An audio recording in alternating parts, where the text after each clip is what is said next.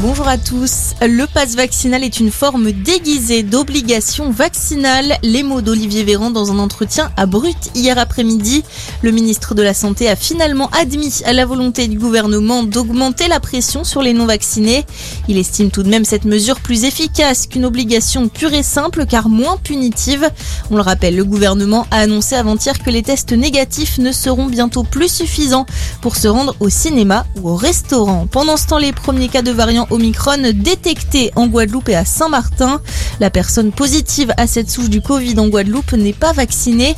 Elle n'aurait pas voyagé ces derniers jours, un élément qui inquiète l'ARS puisque cela signifie que le variant est sans doute déjà en circulation sur l'archipel. Concernant Saint-Martin, le cas proviendrait du Canada. Les Pays-Bas confinés pour les fêtes, c'est ce qu'a annoncé hier le Premier ministre néerlandais. Avec cette mesure entrée en vigueur dès aujourd'hui et pour quatre semaines, les magasins non essentiels et les lieux culturels ferment leurs portes, tout comme les établissements scolaires. Les rassemblements sont également limités avec une petite exception pour le jour de Noël.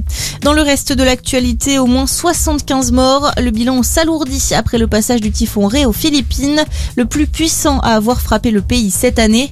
Des vents à près de 200 km heure ont balayé le centre et le sud de l'archipel jeudi et vendredi dernier.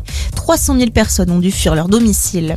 La joie de la communauté algérienne hier après-midi. L'Algérie a remporté la Coupe arabe pour la première fois de son histoire en battant la Tunisie 2-0. Une belle victoire qui a donné lieu à des scènes de liesse, notamment à Paris. Certains supporters des Fennecs ont toutefois bravé l'interdiction préfectorale pour aller célébrer sur les Champs-Élysées.